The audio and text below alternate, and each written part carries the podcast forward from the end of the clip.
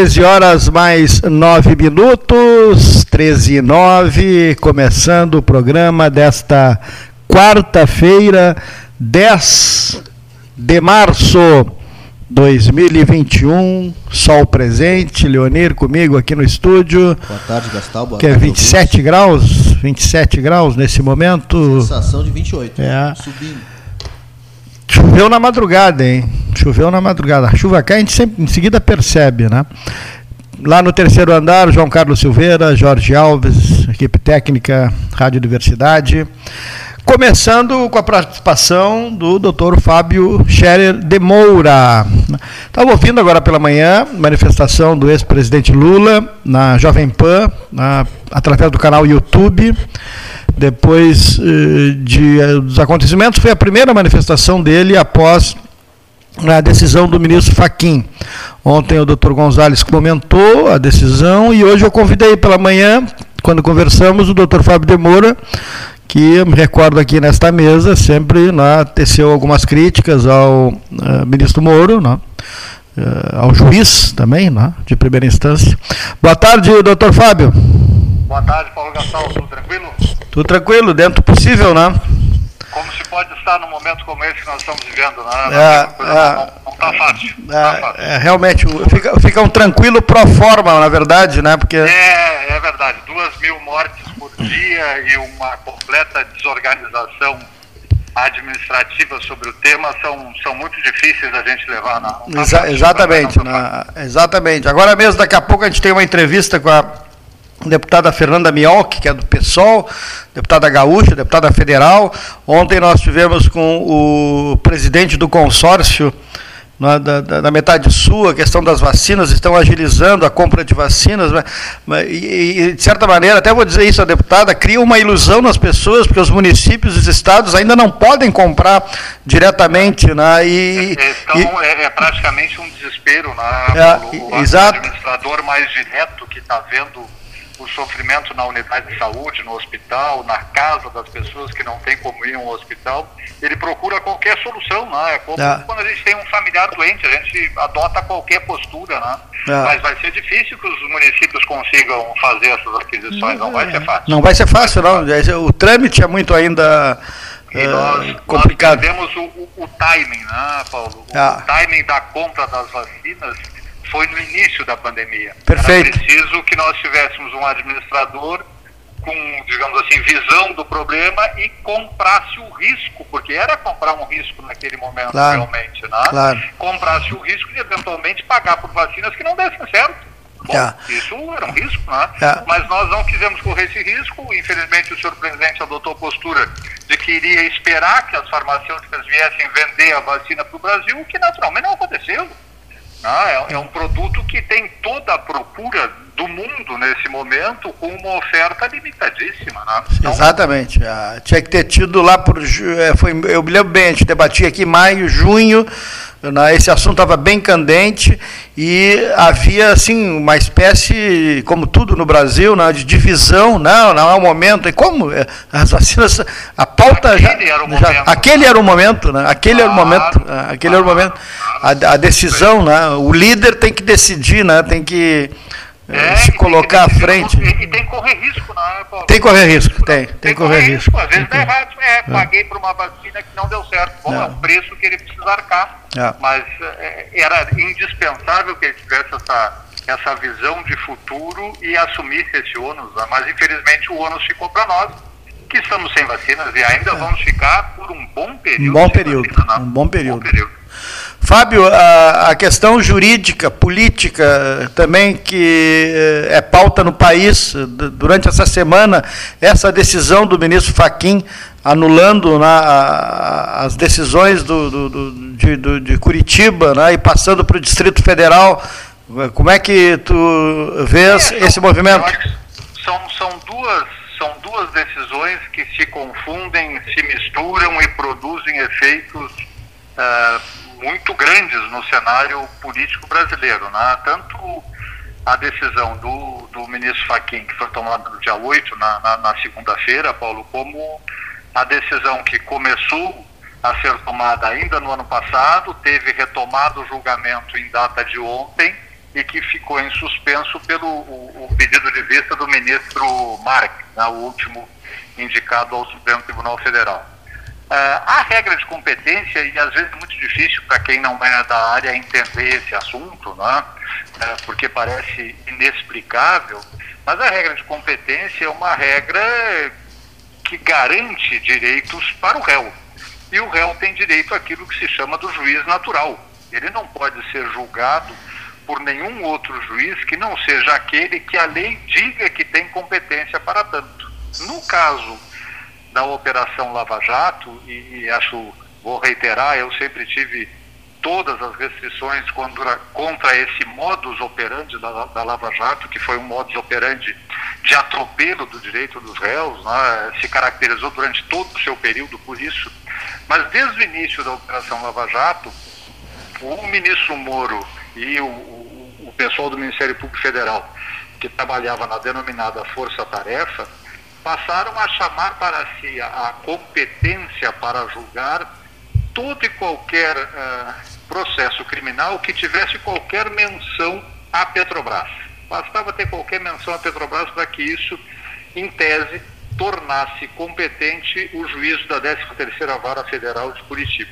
Essa circunstância sempre foi alegado pelas defesas e sempre foi alegado pela defesa do, do presidente Lula, mas vinha sendo negado ah, vinha sendo mantida a competência da 13ª Vara Federal. Na decisão da segunda-feira, o ministro Fachin, ao apreciar um recurso de embargos de declaração dentro de um habeas corpus promovido pela defesa do ministro Lula contra uma decisão do Superior Tribunal de Justiça, o ministro Fachin reconheceu que não havia competência da 13ª Vara Federal para julgar o presidente Lula nos casos ah, do sítio de Atibaia, do triplex, da, do Instituto Lula e tem mais um que está me, me, fugindo a memória nesse momento. São esses três, eu acho. Acho que são esses três. É, só três, eu pensei que fossem quatro. Então, Não, melhor. É, são esses três. É, ao dar o, o juízo por incompetente,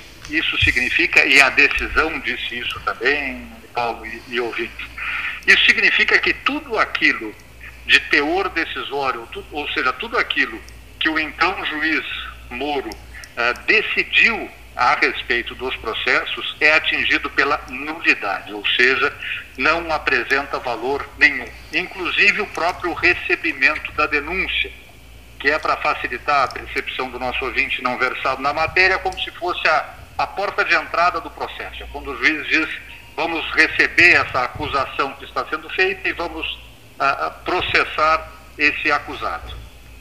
Então isso faz, Paulo, com que todos esses processos saiam lá de, de, Curitiba e sejam agora remetidos para a circunscrição judiciária do Distrito Federal, para que lá, depois de distribuição, seja julgado então por aquele juízo entendido como competente para apreciar as causas em que o presidente Lula seja réu relativos a esses eventos. Agora o processo é o mesmo, as provas as mesmas, não, não há mudança. Não, não, a prova é outro elemento. E aí há uma ligação com a, a, o julgamento do outro habeas corpus, que foi o que foi levado à votação ontem, com o voto do, do, do, ministro Gilmar Mendes, que chamou a atenção de, de todo mundo jurídico e político nacional. Por quê?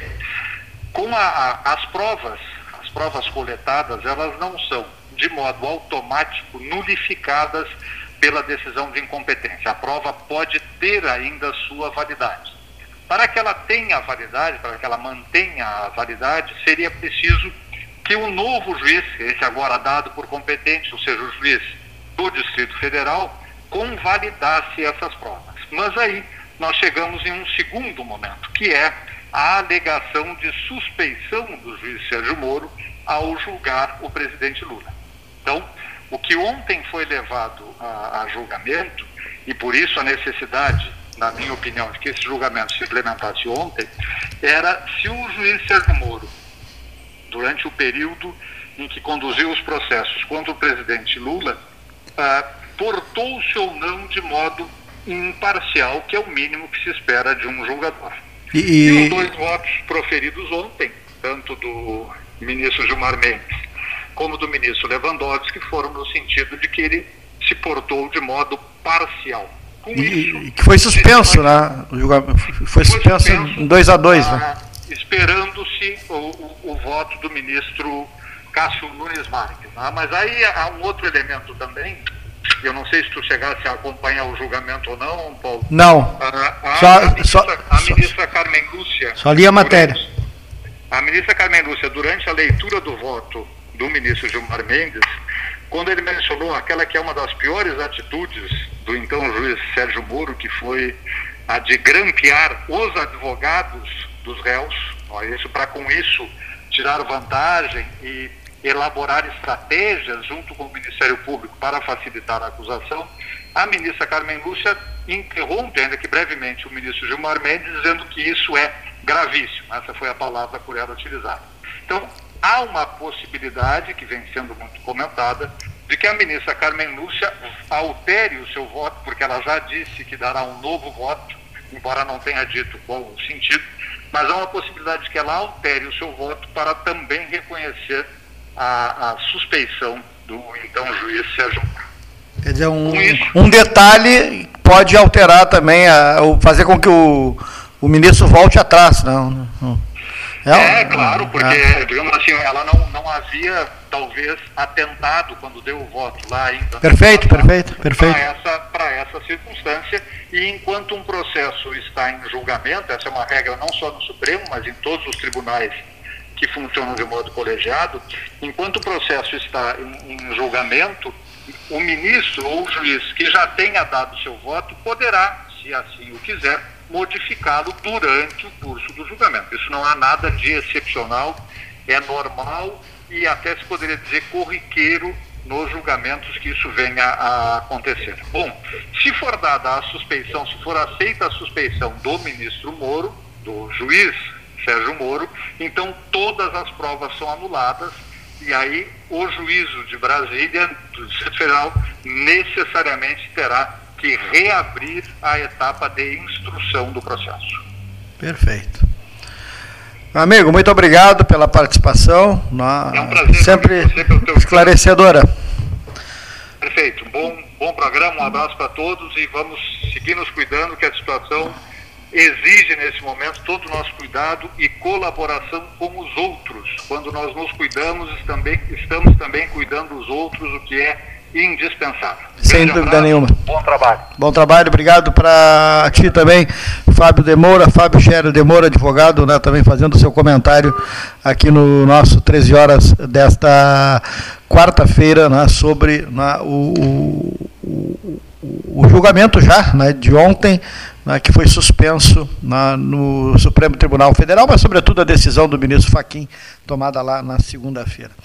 Uh, nós vamos ouvir o Amadeu Pedrosa Fernandes, presidente do Centro das Indústrias de Pelotas, CIPEL, na, na, ponta da linha, também fazendo seu comentário aqui no programa 13 horas, enquanto a gente tenta contato com a deputada Fernanda Miolk, né, eh, que é deputada federal pelo Rio Grande do Sul, que também tem uma pauta relacionada a vacinas. Boa tarde, Cleiton, boa tarde aos teus ouvintes. Eh, nós gostamos, vamos abordar a questão que está ocorrendo nos dias de hoje do aumento significativo da, do Covid-19 se espalhando pelo país inteiro. Isso não é uma coisa específica aqui, que está acontecendo aqui na cidade, mas nós estamos notando o, o crescimento das medidas eh, de afastamento, de controle social, e isto, no nosso entendimento, não é bom. As pessoas estão cansadas de estar em casa e elas não estão mais obedecendo essas essas ordens ou essas, esses, esses decretos de afastamento social, de distanciamento social.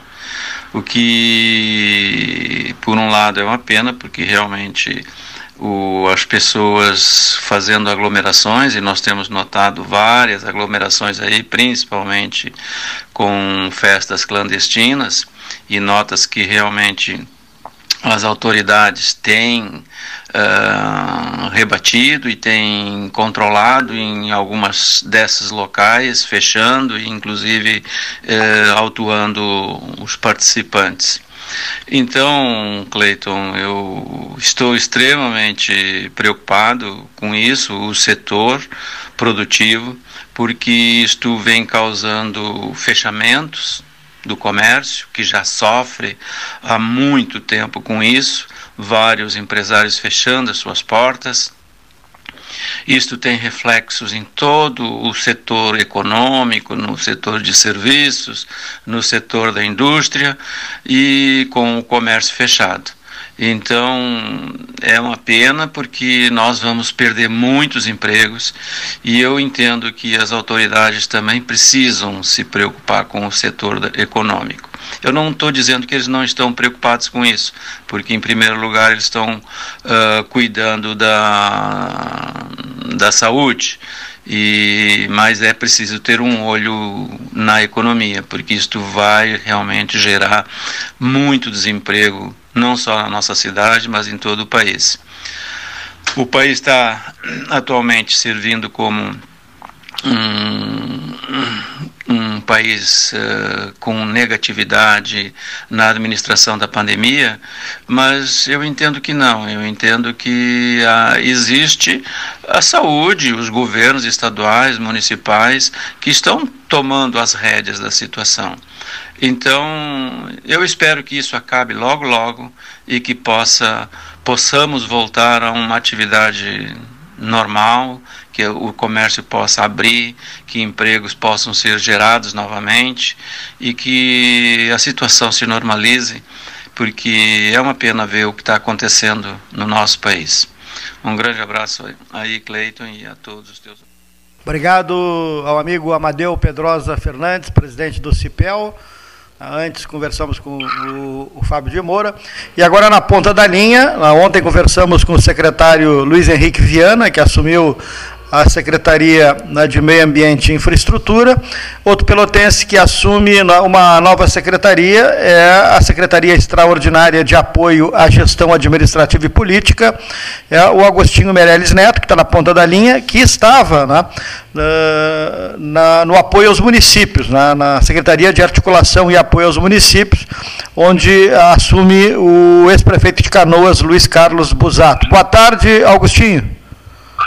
Boa tarde, Paulo. Boa tarde a todos os integrantes aí da mesa. Boa tarde aos ouvintes da Rádio Universidade. E é um prazer estar aqui conversando mais uma vez com vocês. Satisfação também te receber via telefone para a gente falar dessa movimentação política né, e nesta secretaria que, que você assume, que é justamente na área política, né, gestão administrativa e política, né, eh, uma secretaria extraordinária criada pelo governador Eduardo Leite. Exatamente. Na verdade, é um novo desafio a nível estadual, embora já tenha uma experiência a nível local, aí tive grande prazer de fazer isso durante muitos anos na cidade de Pelotas e acho que com relativo êxito, quando estive fazendo esse papel uh, no município de Pelotas, mas também tive uma grande, um grande aprendizado aqui esses quase dois anos à frente da Secretaria de Articulação e Apoio aos Municípios, no qual me enriqueceu muito a trabalhar junto com os 497 prefeitos do Rio Grande do Sul e com uma entidade muito séria, muito organizada e que faz muito bem ao Estado do Rio Grande do Sul, que é a FAMUS, a, no qual a nossa, aí a Zona Sul é filiada uh, e que é uma entidade que representa todos os municípios do Rio Grande do Sul. E no momento totalmente atípico, né, Agostinho? Porque jamais se esperava que no, no, no, início do governo que essa Secretaria de Apoio aos Municípios tivesse que ter tanta, uh, digamos, capacidade de, de, de, de maleabilidade com os municípios no momento da pandemia, né? Exatamente. Uh, na verdade, todos nós, tanto os prefeitos quanto o Estado gostaria de ter uh, avançado mais em outras pautas, embora uh, nós, uh, com hoje, estamos completando um ano de pandemia no Rio Grande do Sul, hoje é dia 10 de março, e casualmente o primeiro caso no estado do Rio Grande do Sul foi dia 10 de março de 2020, uh, mas mesmo com a pandemia e o assunto principal deste último ano uh, foi uh, o combate à pandemia, a relação com os municípios, a criação de protocolos sanitários, a, a criação do próprio distanciamento social controlado, com sistema de bandeiras, mas também tivemos outras ações que nos orgulha muito uh, desde a negociação junto com a secretária Rita e a Secretaria de Saúde, uh, obviamente orientados pelo governador Eduardo Leite na questão da lá em 2019 ainda, aonde começamos um trabalho de quitação de todas as dívidas relativas à saúde, no qual naquele ano mesmo de 2019 nós conseguimos colocar em dia os repasses aos municípios, conseguimos colocar em dia uh, uh, não só uh, os repasses aos hospitais filantrópicos, mas também pagar um passivo que tínhamos herdado de vários governos, né? não estou aqui também para apontar dedo para nenhum governo, é o papel do gestor público resolver problemas. Uh, também, mas também lançamos um programa foi concebido em junho de 2019 e foi lançado uh, em junho de 2020, que foi o programa Negocia RS, no qual é um programa de dação em pagamento de bens imóveis do Estado para quitação de débitos não empenhados da saúde de 2014 a 2018, aonde ah, obviamente a pandemia ah, ah, prejudicou a adesão, mas há uma procura e um diálogo permanente com os municípios e a adesão vem acontecendo gradativamente conforme a disposição dos municípios para se debruçarem para esse nesse tema que é um recurso importante aos municípios que o estado entende a importância por isso da criação do programa uma, e que proporciona a quitação total dos débitos uh, de saúde do Estado para com os municípios. Só nesse programa estão disponibilizados quase meio bilhão de reais aos municípios do Estado que fizerem adesão a esse programa. Perfeito. A nova secretaria, secretário Agostinho Meirelles Neto, Gestão Administrativa e Política, secretário de Apoio à Gestão Administrativa e Política. Ontem, nós acompanhei o governador Eduardo Leite na rede Bandeirantes, depois na Record, uh, rebatendo algumas críticas do, do, do, presidente Bolsonaro. Ele está, nesse momento, também na, na vitrine, no, no, no, na política nacional. É, esse trabalho que o senhor vai desenvolver, aliás, hoje é aniversário do governador, eh, transmita os, para, os parabéns do 13 horas ao, governador Eduardo Leite. É, essa, é, essa gest...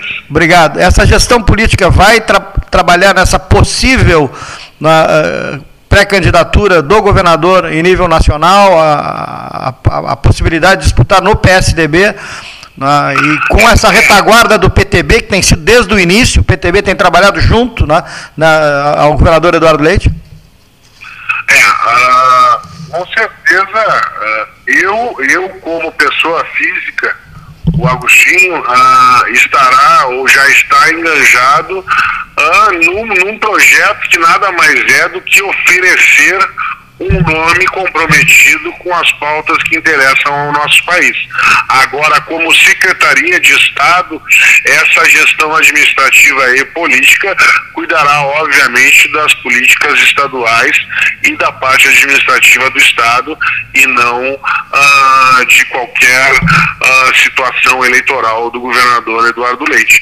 Mas, com certeza, é uma satisfação para mim, tanto como amigo dele, como uh, colaborador dele, através de, da Secretaria hoje de Articulação e, e, e, em alguns dias como secretário extraordinário de apoio à gestão administrativa e política. Uh, é um prazer para mim uh, ter essa proximidade, que eu acho que também é um orgulho para todos os pelotenses e deve ser para todos os gaúchos. A gente, depois de tantos anos, da mesma forma que foi a questão ah, quando surgiu a candidatura dele, a pré-candidatura dele ao governo do Estado, tem um nome que é discutido e, e, e, e sondado e se posiciona a nível nacional, mas justamente nós sabemos, ah, pelos resultados obtidos aqui, num, num mandato que enfrenta um problema ah, que não é ah, no Rio Grande do Sul, não é no Brasil, é no mundo, mas que há diferença entre os gestores públicos na maneira de atuar e enfrentar esse problema de saúde pública que nós vivemos. Então, ah, com certeza, tanto o meu pessoa física como o meu partido, o PTB, ah, está enganjado em oferecer essa possibilidade ao país, ao Brasil, ah, de um gestor comprometido com as pautas que interessam ao nosso país e não criar uma dicotomia falsa entre uh, direita e esquerda. Uh, acho que a maior parte das pessoas, tanto dos empreendedores quanto das pessoas que dependem de vagas de emprego, tal, sabem quais são as pautas que interessam ao nosso país, as quais são as mesmas que nós, que nós enfrentamos aqui no Estado são pautas fiscais, pautas de enxugamento da máquina pública uh, e, obviamente, quando uh, o, o, nome do governador toma essa projeção nacional, obviamente, se uh, eu admiro muito e, e acompanho e participo, inclusive, deste trabalho a nível estadual, eu me orgulho muito dos avanços que o Rio Grande do Sul tem conseguido, mesmo com todas as dificuldades tanto financeiras, quanto fiscais, uh, quanto políticas, uh, mas se o governador conseguiu, está conseguindo desenvolver esse trabalho uh, com essa posição de governador, eu quero para o meu país o melhor e tenho certeza que hoje, o que está posto no quadro eleitoral nacional, com certeza seria muito bom para o nosso país poder contar com uma pessoa da, da, da grandeza uh, tanto intelectual, mas também da grandeza política, que é o governador Eduardo Leite. Perfeito. Secretário, obrigado. 13 horas agradece a sua participação. A secretário de Gestão Administrativa e Política, Agostinho Meirelles Neto. Secretaria Extraordinária, nessa reforma né, que o governador promoveu, né, trocando a Secretaria de Educação, né, a professora Raquel Teixeira, né, e também o secretário de Articulação e Apoio aos Municípios, eh, o ex-prefeito de Canoas, Luiz Carlos Busato, o, deputado Faisal Caran assume a Assembleia Legislativa e o pelotense Luiz Henrique Viana né, assume a Secretaria de Meio Ambiente, Arthur Lemos Júnior vai para a Casa Civil e com, o, com a presença do Agostinho, nós fechamos aí né, esta, esta pauta relacionada às, às, alterações no governo do Estado, pelo que agradeço imensamente a sua participação né, aqui no 13 e convidando, né, a qualquer momento pode né, voltar a aparecer por aqui e também participar ao vivo. Obrigado pela participação. Obrigado, Paulo. Agradeço aos ouvintes também da rádio. É um prazer conversar com vocês. E só nessa linha que conversamos, eu esqueci de comentar que ontem tivemos mais uma vitória em parceria com a Assembleia Legislativa, que tem desempenhado um grande papel, ah, ah, um, diria até ah, pro, protagonizando junto com o governador as grandes ações ah, para a recuperação do nosso Estado, com a aprovação da Previdência dos Militares, na qual vai dar uma economia ao Estado do Rio Grande do Sul na ordem de 200 milhões de reais e também vai, ah, ah, ao mesmo tempo, consegue ah, tirar, vai diminuir a contribuição previdenciária dos militares que ganham menos, ah, que vai sobrar um pouco mais de dinheiro no bolso desses militares que ganham menos, que são soldados, sargentos, e ao mesmo tempo fazendo uma justiça social uh, no, no, no, nos cargos mais altos da, da Brigada Militar, no qual vão contribuir um pouco mais para uma previdência que, que todos nós precisaremos no futuro e para que ela funcione, obviamente ela precisa ser financiada. E também aprovamos ontem, no dia de ontem, o regime de recuperação fiscal, ah, que é ah, um, de suma importância para o Estado do Rio Grande do Sul para conseguir continuar num caminho muito árduo, muito difícil, mas que a gente tem trilhado aí da austeridade fiscal no Estado do Rio Grande do Sul. Tá bem, Paulo? Muito Tá obrigado e um grande abraço. Obrigado, secretário. Grande abraço. Secretário Agostinho Meirelles Neto, aqui no nosso 13 horas, que vai ao seu primeiro intervalo, faltando 20 para as duas, e já volta.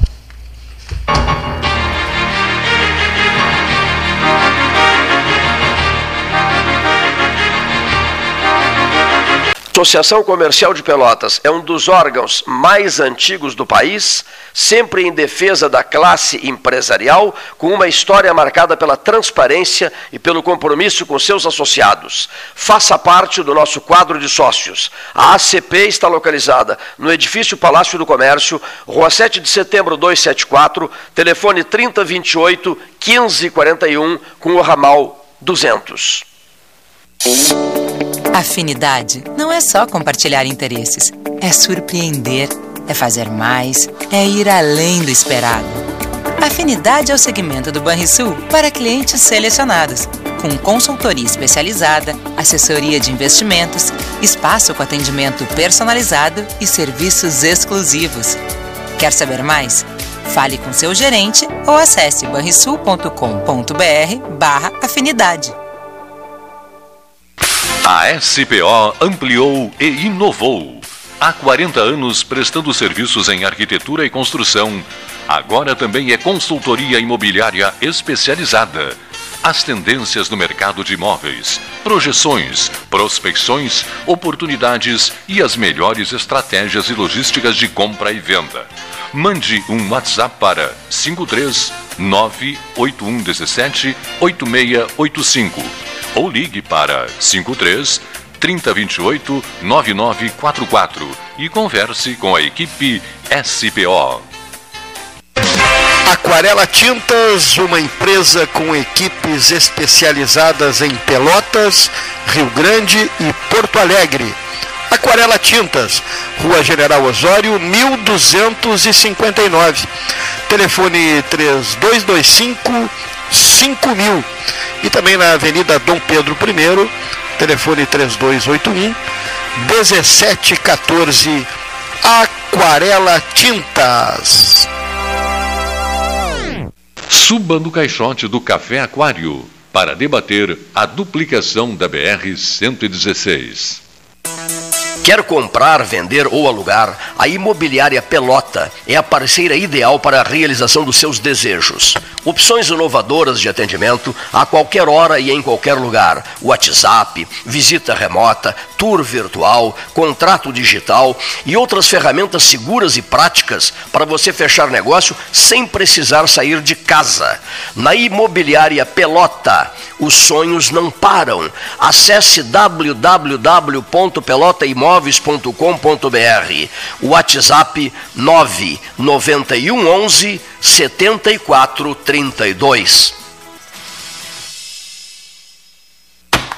O 2020 foi cansativo? Então que tal presentear o seu ano novo? A Life Sleep Comfort tem ofertas que vão transformar 2021. Conjunto Box Casal Erval, 1190 ou 12 vezes de 119. Aproveite essa e outras promoções com a garantia da pronta entrega Life Sleep Comfort. A maior rede multimarcas de colchões do estado em Pelotas e Rio Grande ou em Porto Alegre, na Avenida Ipiranga, 7624. Agora, o documento anual do seu veículo não é mais enviado pelo correio. Ele é emitido digitalmente. Você pode emitir de dois jeitos: pelo app Carteira Digital de Trânsito ou pelo site, após o pagamento do IPVA e demais itens de licenciamento. Emitindo pelo app, você leva o documento no seu smartphone. Pelo site, você mesmo imprime o documento. Saiba mais em rs.gov.br. Detran RS e Governo do Rio Grande do Sul. Novas façanhas. Genovese Vinhos, Delicateces, produtos de marca, a qualidade de sempre. Ligue 3225 7775, Doutor Amarante 526. Visite a sua Genovese Vinhos. Ferragem Sanches, Barros Cassal 16, Arial. Fone 3228 4188 de segunda a sábado, das 8 às 12 e das 13h30 às 18h30. Material hidráulico, material elétrico, tintas, vernizes, tinners, máquinas serra mármore, furadeiras, cimento cola e ferragem em geral. Ferragem Sanches, Barros Cassal 16, Arial. Chega de esperar! Agora você já pode fazer transferências e pagamentos instantâneos 24 horas por dia, 7 dias por semana, pelo Pix, no seu Banrisul Digital. Basta você ter suas chaves cadastradas. Pode ser seu CPF, e-mail, número de telefone. Você escolhe. Não cadastrou suas chaves ainda? Tá na hora. Banrisul Digital. Tudo no seu tempo.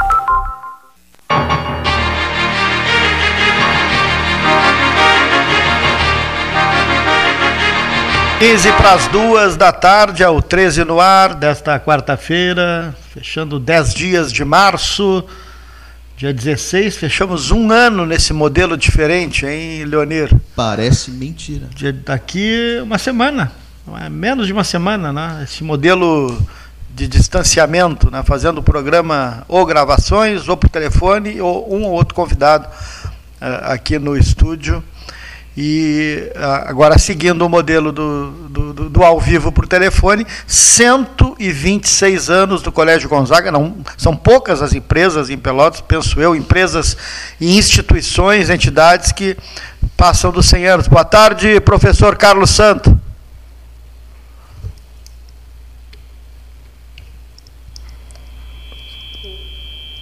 Alô, professor? Tivemos um probleminha técnico aqui com o professor. Alô, professor?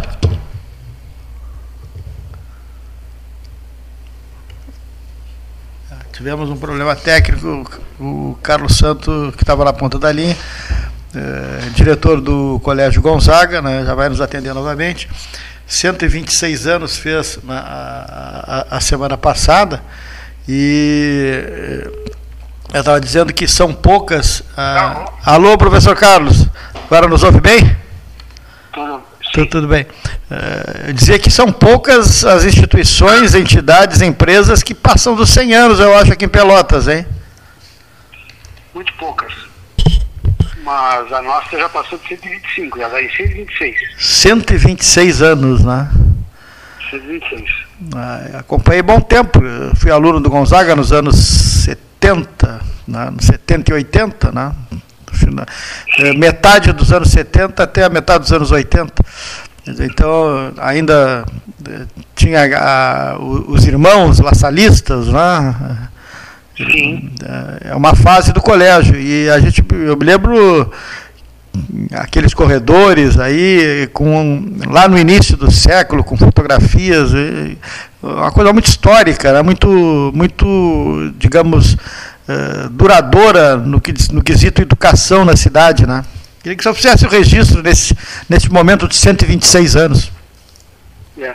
e continuam as fotos ainda continuam os quadros de formatura os quadros de formatura isso é. lá ainda é. E durante esse tempo, muitas mudanças, muitas alterações, né? como falávamos agora, há uma questão de duas semanas atrás, no, nos modelos de educação, né? Sim, é que a educação está tá mudando a cada ano que passa de uma forma bastante radical, bastante é, rápida. Porque a nova geração também vem mudando rapidamente. Então, em pouco tempo, a gente tem alterações muito radicais. Por exemplo, há, há, há 12 anos atrás, ter uma TV na sala de aula era maravilhoso. Hoje a TV na sala de aula é um obsoleto. Então o que era há 12 anos atrás uma novidade virou obsoleto. Não temos muito mais que pensar. O, o, olha a importância que era há algum tempo atrás ter um, um laboratório de informática cheio de computadores. Hoje ela é museu, porque ninguém usa mais os computadores, todo mundo usa uh, método touch. Então, não temos mais a mesma necessidade. Hoje essa necessidade é outra, né? É, o, a mudança é muito radical. É, e essas alterações são muito dinâmicas, né? elas vão né, fazendo com que a, o educandário tenha que se processar a cada momento, né? Exato, até porque o objetivo do educandário é fazer a educação dos jovens. E os jovens têm que ser atraídos para a educação, eles não podem ser obrigados a se educar. Ninguém consegue ser obrigado a se educar. Então a, a atração faz com que a gente tenha uh, adotado a cada ano que passa novas tecnologias, nova forma de estudar, porque também têm novas formas de pensar. Então isso é algo bastante significativo. É aquela coisa estanque que dos anos 40, dos anos 50, faz com que hoje o administrador, como o professor Carlos Santo, do Colégio Gonzaga, 126 anos, dá o exemplo da televisão, que está lá, que é uma novidade, mas ele, a, ele próprio já tem que pensar que daqui a pouco não vai ser mais novidade. A sala cheia de computadores, que é uma coisa que a, absorve os alunos, isso aquilo ali vai passar e daqui a pouco já tem que ter uma alternativa, né? Então o administrador tem que estar sempre atento a essas questões, né? não pode parar. Exato, tem que ter sempre alguma modificação para acompanhar, na realidade, a, a evolução dos jovens. Né? E isso se, se faz através de, de, de, de, de congressos, de, participação em, em grupos de, de, escolas, professor. Há um, um, conceito mais ou menos uniforme daqueles que fazem hoje a gestão da escola privada, que quer ser uma escola de ponta? Sim, a gente na verdade tem contato com outras escolas, né, no centro do país, em outros países, e vai vendo como é que eles vão procedendo e vai absorvendo alguns aprendizados, né? O que deu certo aqui vai dar certo lá também. E a gente vai utilizando cada vez mais com experiências já bem sucedidas, né? Com, com o perfil do aluno, né? Já que trabalha, né? é, trabalha. Mas a ideia justamente era essa, né? nós marcarmos aqui no 13, né, com a participação sua, esses 126 anos do Gonzaga que transcorreu na semana passada, né? É, com muita emoção, com muita emotividade, porque uh, colocamos nas redes sociais um vídeo, né? Vídeo com um pequena história do Gonzaga, que faz com que a gente possa relembrar que o Gonzaga vem vindo e não crescendo, né? Fazendo que cada vez mais a gente possa dizer que ele é, é, eterno, né? Ele é muito mais eterno do que nós. Nós somos passageiros, Gonzaga permanece. Perfeito. Professor, muito obrigado mais uma vez por atender o 13 horas. Não, o agradecimento é meu. Muito obrigado. Obrigado ao professor Carlos Santo, que dirige o Colégio Gonzaga aqui no 13.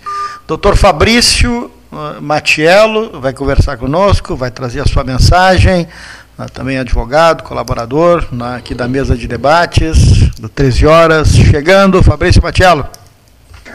Boa tarde, Cleiton. Boa tarde, Paulo Gastão. Boa tarde, amigos do 13 Horas.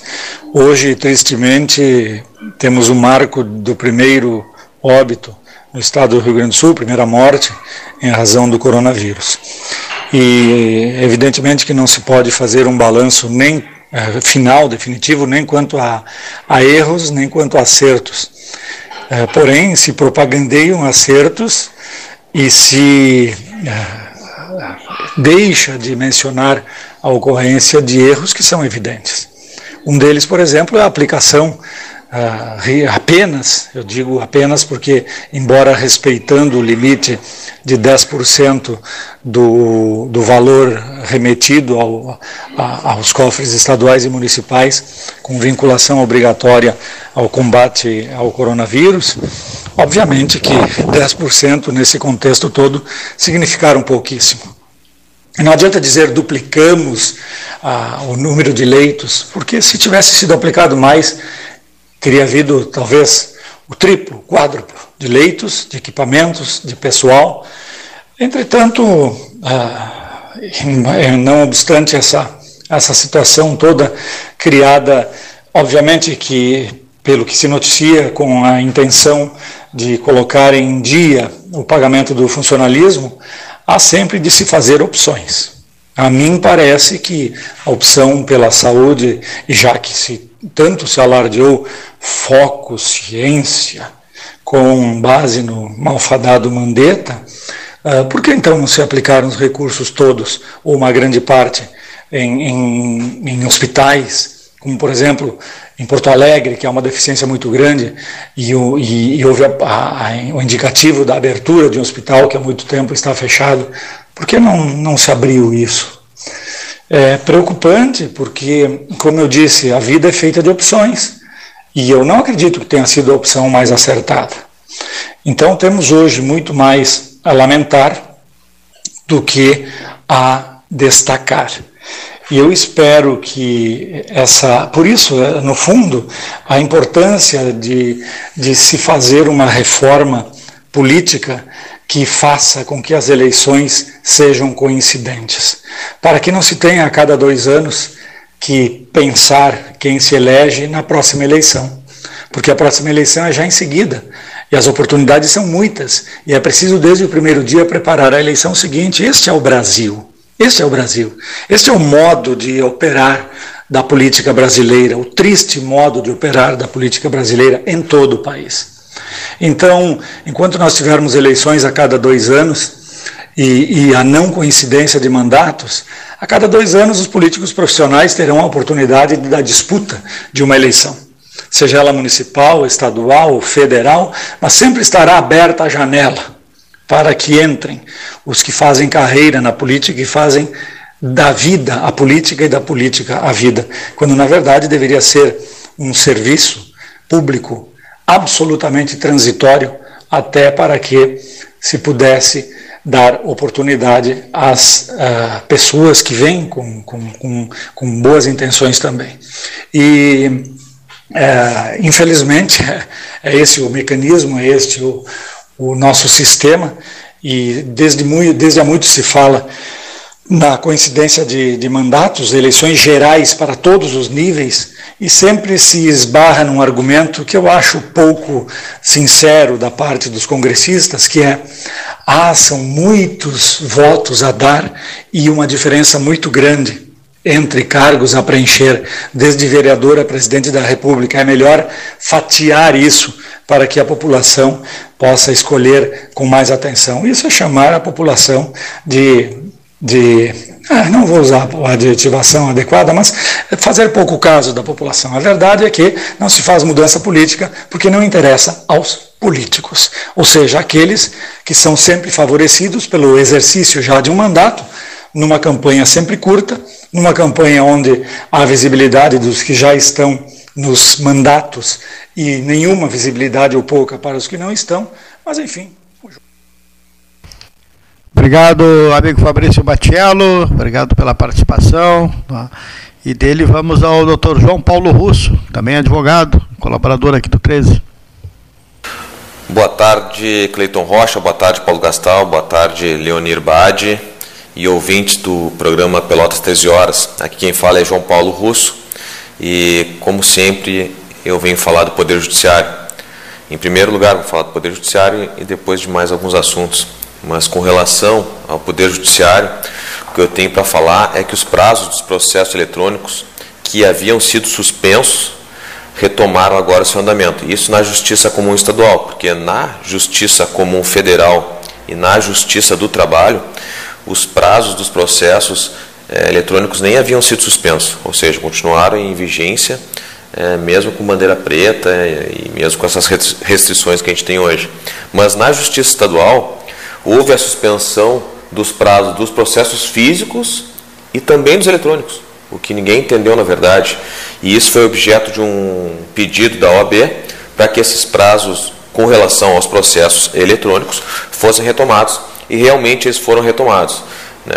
Ainda bem, né? e digo isso porque, como todo mundo sabe, o ano passado os processos é, andaram a passos de tartaruga em razão da pandemia e, claro, a gente tem essa realidade que a gente não pode mais parar, pelo menos com relação aos processos eletrônicos. A gente tem que fazer andar, até porque uh, o advogado necessita e também as partes, obviamente. Um outro assunto que, que eu vejo como importante destacar é com relação ao mercado imobiliário, né, do qual eu participo bastante. E o que nós temos visto é que as taxas bancárias de financiamento estão super atrativas e a taxa Selic também está baixa. Então está excelente para se comprar imóveis é, com financiamento. Essa incrementação de compras também vai ocorrer, claro, depois da imunização em massa, ou seja, quando um grande número de, de pessoas estiver imunizado, é, a gente acredita né, que vai ter uma retomada geral da economia e inclusive com relação também aos imóveis, a compra e venda de imóveis. Então o que a gente espera é isso, né, que haja uma imunização maior né, e com isso uma retomada da economia. E com relação à a, a, imunização, as vacinas, né, a, a gente vê várias pessoas falando que uh, os governantes não têm culpa e tudo mais. Só que a gente não está diante, por exemplo, de um raio que caiu né, sobre um prédio e danificou a estrutura. Não, a gente está falando de uma pandemia que já tem um ano, ou seja, sim, existem culpados, sim. E são governantes? São os governantes, sim, porque eles tiveram tempo suficiente para tomar alguma medida. É, vão me dizer, ah, mas não tinha certeza. Sim, se tem certeza, a gente tem que procurar um mínimo de certeza, como fez lá em Israel o primeiro-ministro que comprou as vacinas, encomendou e pagou em agosto do ano passado. Ah, mas lá é um país muito menor. Sim, é muito menor, mas ele tomou a iniciativa, foi lá e comprou. Aqui a gente não fez nem isso. Né? Então a gente ficar agora dizendo que ah, é uma pandemia, ninguém sabe o que vai acontecer, ninguém sabia o que ia acontecer, é, é uma desculpa que eu acho que não tem cabimento, dado é, já há um ano nessa situação.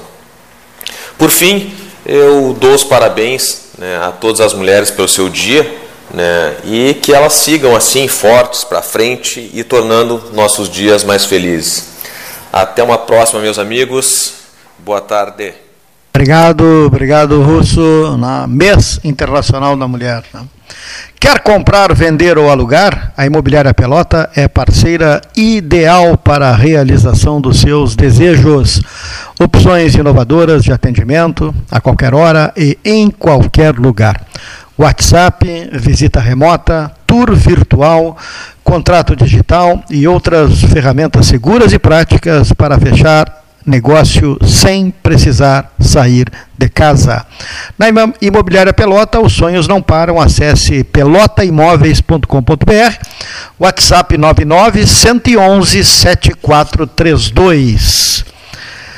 A internet do 13 é da Polvo com fibra ótica.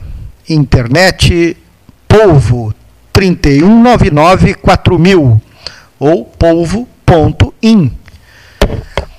Está no ar o edital do Banritec, o único programa que tem a força do Banrisul. Vamos selecionar e acelerar startups de todo o Brasil com o apoio do Tecnopuc, potencializando o poder de transformação das empresas com mentorias especializadas e todo o ecossistema do Banrisul. Escreva sua startup até sábado, 13 de março, Banrisul nossa parceria faz a diferença.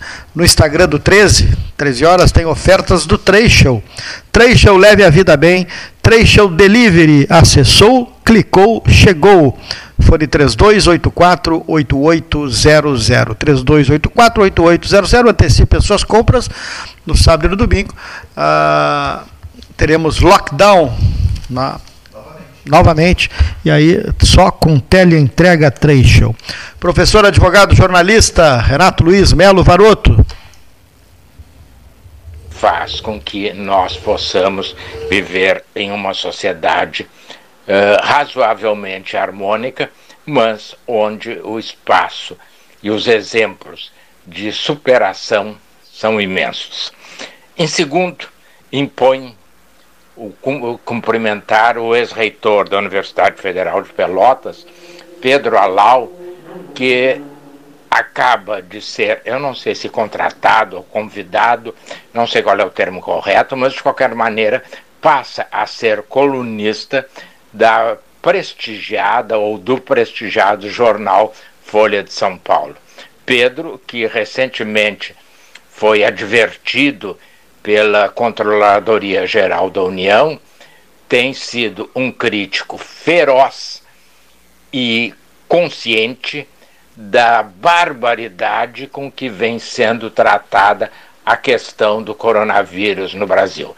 Se em alguns momentos, o que é verdade, ele se excedeu no vocabulário em relação ao presidente Jair Bolsonaro, o que importa, o fundamental, é que ele tem sido correto e absolutamente técnico nas críticas à forma como o general e o capitão vêm conduzindo a pandemia e transformando o Brasil em instrumento de deboche. Nós hoje somos considerados um dos piores locais do mundo para enfrentar a pandemia e um dos governos mais omissos no enfrentamento da pandemia. Ontem, uma comissão, uma comitiva, ela sei eu, não sei porque também tanta gente, foi a Israel para conhecer um possível medicamento sobre a forma de aerosol em relação à Covid-19. E de saída, o ministro das Relações Exteriores, quando foi tirar a fotografia oficial, foi advertido de que deveria pôr a máscara. Não poderia pousar ao lado do seu colega israelense sem máscara. Isto é uma vergonha. Não para o ministro, mas para o Brasil.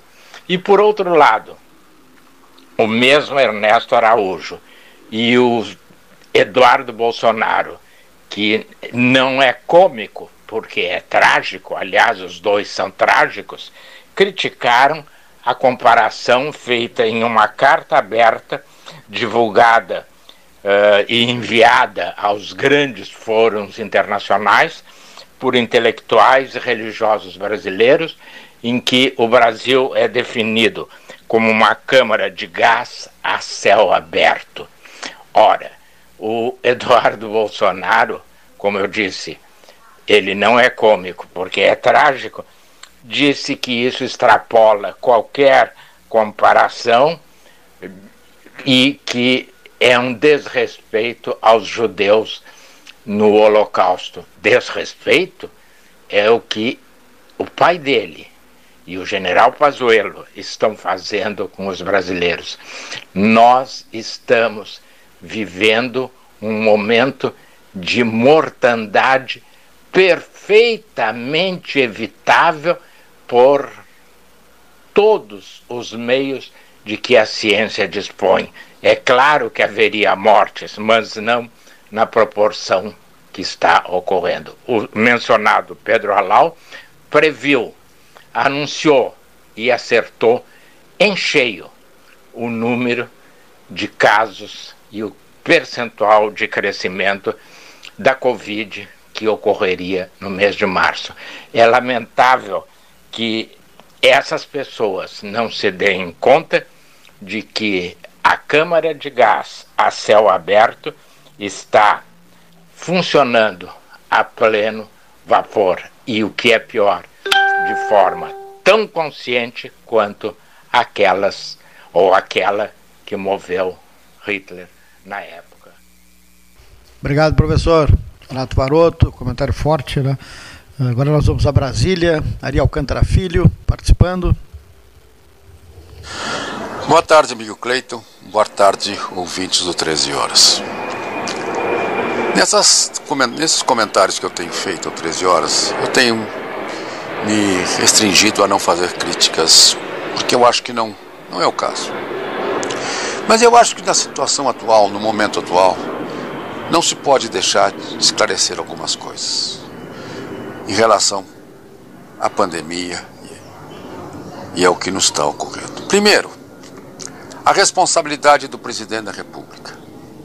Nenhuma em relação ao seu dia a dia. Em relação à sua, à sua é, incapacidade de locomoção, quarentenas, isso é proibido pelo Supremo. Sobre medicação, indicação de medicação, é proibido pelo Supremo. Sobre vacinação nos municípios, é proibido pelo Supremo. Ou seja, o presidente da República não tem atuação nos estados e municípios em nenhuma das medidas que possam mitigar ou prevenir a doença. Então, não existe responsabilidade do presidente da República em nada que vos está afetando. Segundo aspecto que teimam em apresentar como se fosse uma grande eh, solução, a vacina. É realmente uma solução de médio e longo prazo. Nenhuma vacinação atual vai resolver o problema da pandemia hoje. E eu vou usar o exemplo de Israel. Israel já vacinou 50% da população, começou a vacinar em novembro e terá os resultados com capacidade de serem avaliados em março. Então, nós não temos nenhuma resposta, nada em Israel. 50% da vacinação da, da população de Israel, que começou em novembro, significaria no Brasil alguma coisa da ordem de 200 milhões de doses. O mundo já aplicou até agora 300 milhões de doses. Então, no Brasil seria completamente inviável, impossível, não teria como uma campanha semelhante a Israel que pudesse começar a produzir resultados em março. Então, se alguém está lhe dizendo que a vacinação vai resolver o problema do Covid, está mentindo. A notícia de que 75% do, da diminuição de casos nos Estados Unidos foi decorrente da vacinação é mentira não tem tempo viável. A vacina faz efeito 60 dias após a primeira inoculação. Não existe esse tempo. Então é mentira. Não é verdade. Dizer que em São Paulo a vacinação dos idosos provocou a diminuição de casos também é mentira. Não tem como tecnicamente dar resultados, pois 60 dias após a primeira inoculação ou seja, a primeira, a segunda, 30 dias após, não tem efeito. Pode ter um ou dois, uma, uma, uma ou duas, dois casos. Não tem efeito de, de, de resultado. Então, estão lhe mentindo. Estão mentindo em dois aspectos. A responsabilidade do presidente da República e dizer que a a vacinação teria resolvido a questão da, da, epidemia no Brasil. Não é verdade. Não é possível, não é verdade. As medidas que estão sendo tomadas pelas autoridades do Brasil estão corretas, estão são pertinentes, estão lhe ajudando. Então, tenha muito cuidado com mentirosos, pessoas que vão lhe mentir única e exclusivamente com interesses de criar uma divergência política. Aí então, lá, Ari Alcântara Filho colocando a sua visão direto de Brasília. Ramacés Hartwig, Rio Grande. Prezados amigos do Pelotas 13 Horas, particularmente Gastal e Leonir, que estão nos estúdios, mas o Cleito também, já sabemos, não é? Que está nas voltas aí, assim, reassumindo suas atividades. A pedido do Cleito, então, aqui é o reverendo Ramacés Hartwig, que fala desde a cidade Rainha do Mar de Rio Grande, onde atendo e pastoreio a Igreja do Salvador, a Igreja de Pedras, aqui na Praça Tamandaré. E nesta reflexão de hoje, prezados amigos, eu quero lembrar a data internacional né, que hoje se comemora, referindo-se às mulheres, que na verdade não tem nada a comemorar, é uma data de uma tragédia de assassinato de mulheres e é desta tragédia, então, desse limão se faz uma limonada para comemorar e alçar direitos que ainda eh, deixam muito a desejar. Já conseguimos equalizar em algumas profissões e na tradição eclesiástica da Igreja Anglicana, já temos diáconas, presbíteras e até bispas, como é o caso aqui da nossa Diocese Anglicana de Pelotas com a bispa Mary Gley. Entretanto, temos muitos outros setores ainda, onde, a exemplo do feminicídio, da, da, diferenciação salarial e tudo mais, ainda precisamos equalizar essas relações. Quem sabe um dia não precisamos ter né, o Dia Internacional da Mulher, nem do idoso, nem da idosa, nem da criança, e, nem do cachorro, nem do gato, mas possamos ter um dia que a humanidade se torna mais uh, imagem e semelhança da divindade. Penso que é isso que Jesus Cristo, nesse tempo da quaresma, vem nos ajudar a refletir. que a tentação do poder, do ter, da honra e da glória, que são os exemplos que Jesus nos dá lá no deserto, nesse tempo quaresmal, também podem ser enfrentados por cada um e cada uma de nós nas nossas relações diárias, pessoais e familiares e também sociais. Evidentemente que esse é um momento também de oração e de momento de partilha, de uma esperança para que com esse Covid, esta pandemia que está aumentando desmesuradamente e infelizmente penso que vai ainda ficar mais, mais pior, se é possível dizer assim, nós ainda vamos enfrentar dificuldades, mas a minha esperança, ainda maior do que essa, é de saber que isso tudo vai passar e que possamos aprender a lição para sermos mais fraternos, mais humanos, colocando os seres humanos em primeiro lugar na saúde, na educação, na economia, na vida social, como é o discurso de muitas pessoas e dos nossos políticos em geral. Esse é o meu recado para hoje, meus amigos do Pelotas 13 horas. Obrigado, Ramacés, 2h15 da tarde. Temos o último intervalo do 13 e já voltamos.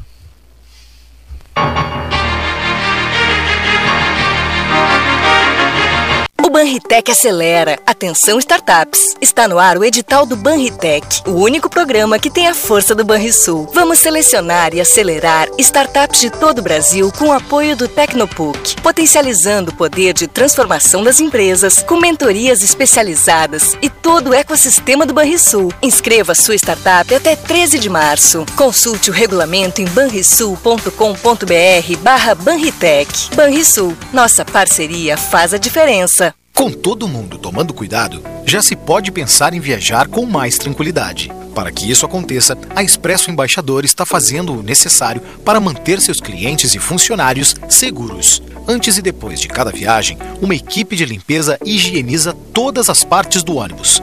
Dentro e por fora, nossos carros passam por um processo de desinfecção e descontaminação. Tudo pronto para levar você com segurança ao seu destino. Expresso Embaixador, aproximando as pessoas de verdade. O 2020 foi cansativo?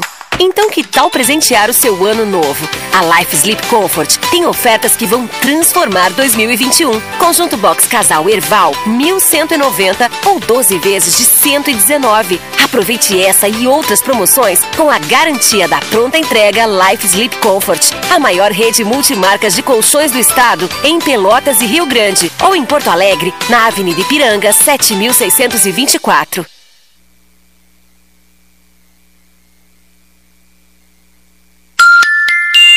14 horas e 15 minutos. Quer comprar, vender ou alugar? A Imobiliária Pelota é a parceira ideal para a realização dos seus desejos. Opções inovadoras de atendimento a qualquer hora e em qualquer lugar. WhatsApp, visita remota, tour virtual, contrato digital e outras ferramentas seguras e práticas para você fechar negócio sem precisar sair de casa. Na Imobiliária Pelota, os sonhos não param. Acesse www.pelotaimóveis imóveis.com.br. WhatsApp 991 11 7432. Você já sabe. Agora, o documento anual do seu veículo é gerado pelo app Carteira Digital de Trânsito ou acessando os serviços digitais do Detran RS em rs.gov.br. Além disso, no site você também pode fazer apresentação de condutor, defesa e recurso de multa e defesa de suspensão e cassação, entre outros. Mais praticidade e agilidade onde você estiver. Detran RS e Governo do Rio Grande do Sul. Novas façanhas. Ótica Cristal, crediário, cartão ou cheque, a vitrine do calçadão da Andrade Neves. Panemio, alimentos saudáveis e conveniências. Osório, esquina Rafael Pinto Bandeira. Teleentrega 3225-2577. Aquarela Tintas, uma empresa com equipes especializadas em Pelotas, Rio Grande e Porto Alegre. Aquarela Tintas, Rua General Osório, 1259. Telefone 3225 5000. E também na Avenida Dom Pedro I, telefone 3281 1714 Aquarela Tintas. Bom Sul, qualidade em carnes suínas e bovinas. Avenida Fernando Osório, 6959. Telefone 3273 9351. Banritec acelera. Atenção startups. Está no ar o edital do Banritec, o único programa que tem a força do Banrisul. Vamos selecionar e acelerar startups de todo o Brasil com o apoio do Tecnopuc, potencializando o poder de transformação das empresas com mentorias especializadas e todo o ecossistema do Banrisul. Inscreva sua startup até 13 de março. Consulte o regulamento em banrisul.com.br barra Banritec. Banrisul, nossa parceria faz a diferença. Unimed Pelotas. O melhor plano de saúde, com urgência e emergência 24 horas.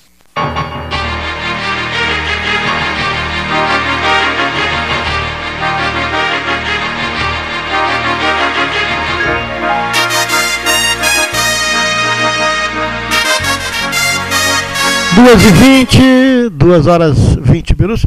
Olha aqui, nós vamos até para Florianópolis, né, com a participação do Roberto Veronese, mas temos um ouvinte lá, deixa eu dar, mandar um abraço, tá ligado aqui no 13, grande Gilberto Guzmão, Gilberto Guzmão Júnior, né, foi diretor, foi presidente do Paulista Futebol Clube, né, nos mandou, hein, grande figura, né, manda um abraço, Leoni também te manda um abraço, saudações, Auro Cerulhas, né, ouvindo de Florianópolis, a gente sai de Pelotas, mas Pelotas não sai da gente, é isso aí, grande abraço, Guzmão.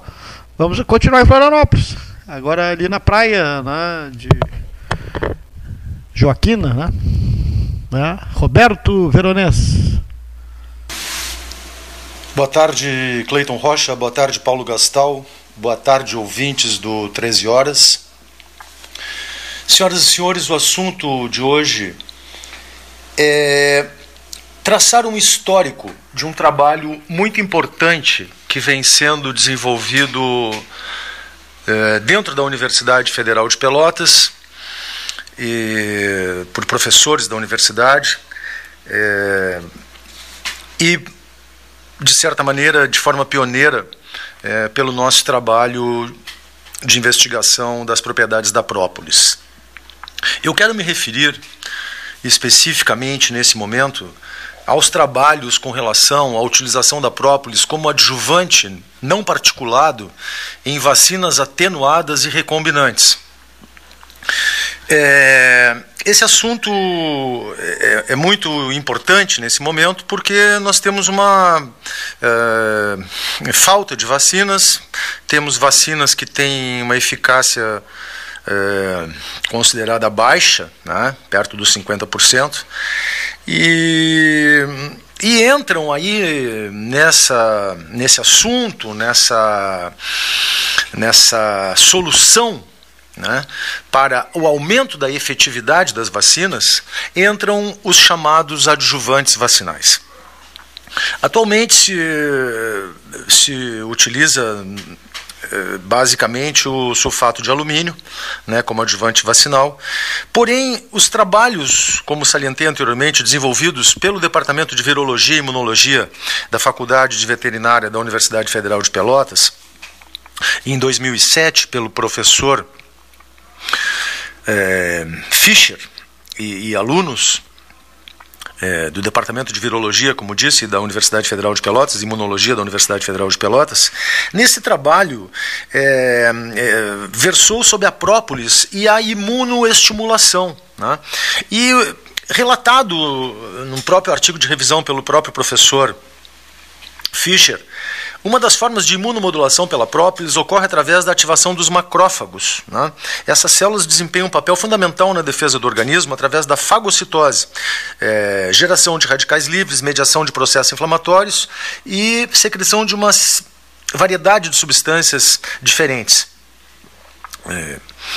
A ação da própolis sobre os macrófagos, é, relata o professor Fischer, resulta num aumento da capacidade fagocítica é, e estimula a secreção de citocinas, tais como o fator de necrose tumoral. É, vejamos uh, o, que está relatando o professor Fischer do Departamento de Virologia e Imunologia da Universidade Federal de Pelotas, né? que, a, a própria, que a ativação da própolis sobre os macrófagos resulta no aumento da capacidade fagocítica né? E de secreção de citocinas como fator de necrose tumoral, ou seja, a própolis tem a capacidade de matar células tumorais. Isso é muito importante. Isso é muito importante. Isso é muito importante porque não só pela eficácia do produto, mas também pela segurança do uso desse produto. Nós sabemos que o própolis é um produto seguro né, e eficiente. Muito bem. Ainda relata o professor né, Fischer e alunos eh, nesse seu trabalho de 2007 que a atividade imunomoduladora da própolis também pode ser observada através do incremento das respostas imunes celular e humoral, o que foi constatado pelo professor Fischer. Ao estudarem a capacidade adjuvante de um extrato etanólico da própolis verde brasileira. Quando a própolis foi adicionada ao herpes vírus suíno tipo 1 em uma vacina inativada, inoculada em camundongos, houve um incremento na resposta imune celular, observado dessa vez através do aumento da expressão de RNA mensageiro de interferon gama. Quero aqui puxar a brasa um pouco também para o meu assado, né, que relatei em 1985, me parece, essa capacidade da própolis de aumentar a expressão de RNA mensageiro de interferon gama. A reportagem, inclusive, publicada pelo Diário Popular é, nesse, ano. Muito bem. O efeito da própolis, eh, relata ainda o professor Fischer, o efeito adjuvante da própolis verde tornou-se ainda mais evidente no teste de capacitação e de proteção vacinal, pois a inclusão do extrato nas vacinas experimentais, após o desafio com herpes vírus suíno, mesmo no tratamento em que a própolis foi utilizada isoladamente com o antígeno, Nesse caso, o incremento da resposta imune celular proporcionado pela própolis foi suficiente para a proteção dos animais desafiados. Senhoras e senhores, o professor Fischer está relatando que o, o, a resposta provocada pela própolis, ativada pela própolis, o incremento na resposta imune celular foi suficiente para a proteção dos animais desafiados. É, me parece né, que há que se trazer alguns dois outros conceitos, que são os conceitos de reflexo inato e reflexo condicionado. Me chama logo a atenção essa capacidade da própolis de é, promover a imunidade inata. Promovendo a imunidade inata, a própolis vai dar a, a característica às vacinas, a qual ela for usada como adjuvante, de proteger, é, de ampliar a cobertura com relação a todas as cepas. Porque só há um tipo de imunidade. Nós não conseguiremos, com imunidade condicionada, com reflexo condicionado imunitário, é, promover a resposta para toda a variedade de cepas que pode aparecer. No entanto, se nós dispomos, e dispomos, o Brasil dispõe dessa substância, se nós dispomos de uma substância que é capaz de, por si só, ou e ou adicionada a vacinas, né? proporcionar uh, um despertar, proporcionar um condicionamento da, da, da mesma resposta inata né, que por, não vamos agora discutir quais os motivos que, que, que, que essa resposta inata está hoje adormecida na, em grande parte da população, mas, bom, é, o que importa é o seguinte, senhoras e senhores: o que importa é que nós dispomos de uma substância capaz de despertar a imunidade inata, que é capaz de, por si só, proteger animais que são expostos a antígenos de vírus, como, por exemplo, o herpes vírus. Né? Então, isso é, se abre essa perspectiva e essa necessidade que hoje o país tem de ampliar a resposta a inúmeras cepas e também é, garantir uma maior eficácia na vacinação. Esse é, essa é a contribuição hoje né? E o resgate que faz o, labora, o laboratório Apmédica Veromed e Imunobras Biotech, hoje voltados para a produção eh, de produtos caracterizados apenas como adjuvantes vacinais.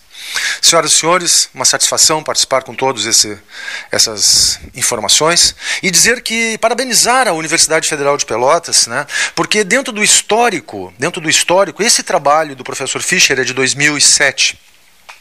A Universidade Federal de Pelotas vem é, desenvolvendo todo um trabalho de base com relação à utilização da própolis como adjuvante em vacinas recombinantes, é, como por exemplo esse trabalho é, da doutora Cibele Borsuk, né, que em 2017, é, então vejam, é, é, são, são questão de décadas de trabalho nesse sentido, né, e de verificação e de pesquisa com relação a própolis como adjuvante em vacinas atenuadas ou recombinantes. Né?